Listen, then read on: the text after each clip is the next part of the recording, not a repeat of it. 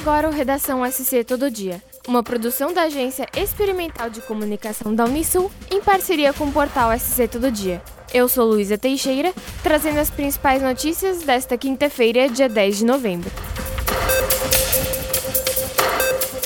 A Prefeitura de Florianópolis realizou a demolição total de quatro construções irregulares no Ribeirão da Ilha nesta quinta-feira. Além das obras estarem em área de preservação permanente, existem outras irregularidades ambientais, como não ter alvará de construção. As quatro construções se tratavam de casas de um pavimento, ainda em fase de edificação. Todas estavam em área de preservação, onde não é permitido construir, além de estarem em faixa marginal de curso d'água. Também apresentavam ligação de esgoto e energia irregulares, além de não possuir qualquer tipo de autorização para construção. A operação foi feita em conjunto pela Secretaria de Desenvolvimento Urbano, Fundação Municipal do Meio Ambiente, Celesc e com o apoio da Polícia Militar Ambiental, Guarda Municipal e Polícia Civil.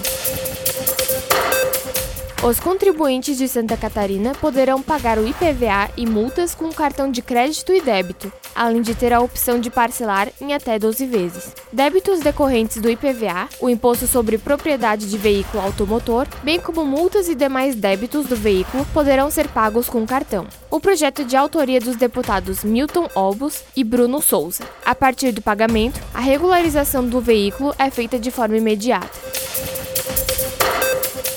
O Ministério da Defesa fez a entrega de seu relatório de fiscalização do sistema eletrônico de votação nesta quarta-feira, dia 9, ao presidente do TSE. O documento foi encaminhado pelo ministro Paulo Sérgio Nogueira. A averiguação feita pela equipe técnica das Forças Armadas não conseguiu achar nenhum indício de fraude nas eleições. Porém, no documento enviado pelo Ministério, foram apontadas algumas ressalvas, como a segurança na fase de preparação dos programas instalados nas urnas. No relatório enviado, a pasta ainda afirma que, no teste realizado nas máquinas, no dia das eleições, não é possível descartar a influência de um eventual código malicioso que possa alterar seu funcionamento. O Ministério lançou uma nota oficial dizendo que será solicitado com urgência uma investigação técnica sobre o ocorrido na compilação do código-fonte e de uma análise minuciosa dos códigos que efetivamente foram executados nas urnas eletrônicas.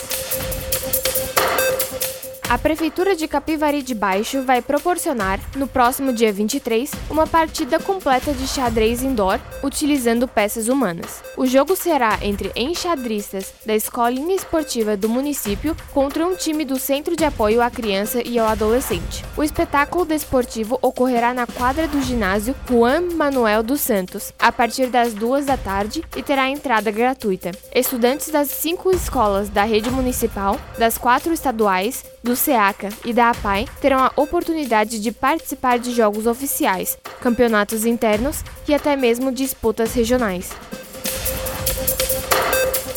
A inadimplência cresceu no Brasil no ano de 2022. O aumento foi de 4,7 pontos percentuais em um ano. O índice passou de 25,6% para 30,3% da população brasileira que tem contas em atraso. O levantamento foi realizado pela Pesquisa de Endividamento e Inadimplência do Consumidor.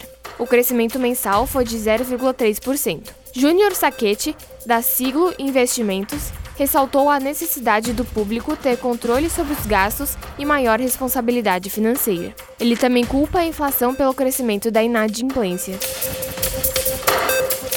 A Estrada Geral de Jabuticabeira, em Jaguaruna, trecho que liga o município a Tubarão, segue sem iniciar os trabalhos de pavimentação. Duas licitações já foram lançadas. De acordo com o prefeito Laerte Silva, agora um terceiro processo licitatório foi lançado. Na primeira, nenhuma empresa interessada apareceu. Na segunda, a única proposta era acima do valor global da licitação. Laerte comentou que o processo anterior havia ficado com um valor global de aproximadamente 15 milhões de reais. Neste novo edital, os serviços estão divididos em dois lotes, um de pavimentação asfáltica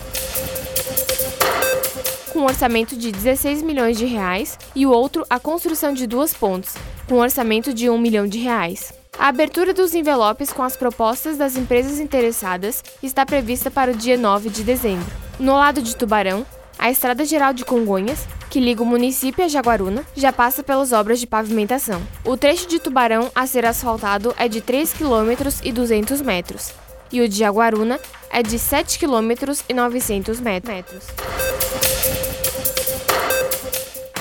Para mais notícias, acesse o portal SC Todo Dia.